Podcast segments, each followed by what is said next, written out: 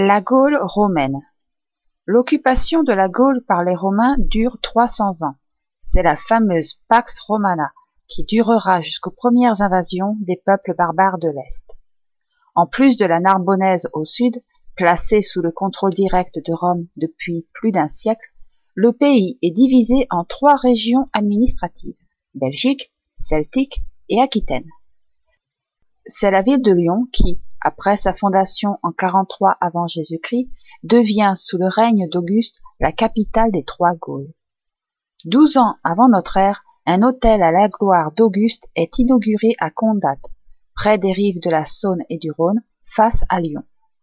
C'est ici que les Gaulois se réunissent annuellement en assemblée, comme ils le faisaient jadis, pour discuter des affaires du pays. Au cours de la longue période de paix romaine, une relative prospérité s'installe. Le commerce avec les pays du Sud favorise les Gaulois, qui exportent du blé, du vin et des viandes, des ouvrages de céramique et du textile. Les anciens guerriers rudes et belliqueux se transforment profondément et ils apprennent à construire des routes, des ponts, des aqueducs, le pont du Gard en 50, qui alimentent en eau des villes qu'ils équipent d'arènes pour les jeux et de thermes pour la détente, comme à Rome. La société civile s'organise également.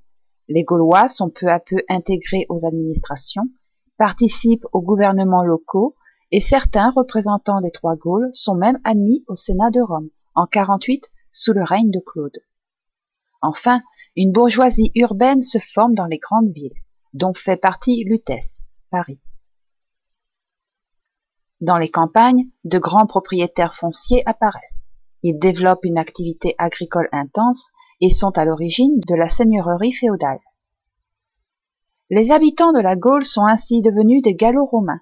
Les plus cultivés d'entre eux parlent la langue de Rome, révèrent le panthéon des dieux gréco-romains, même si certains rites et croyances celtiques persistent. Dès le premier siècle de notre ère, le christianisme pénètre en Gaule et c'est en 177 qu'ont lieu à Lyon les premières persécutions contre des chrétiens parmi lesquels figure la jeune martyre Blandine livrée aux lions dans les arènes.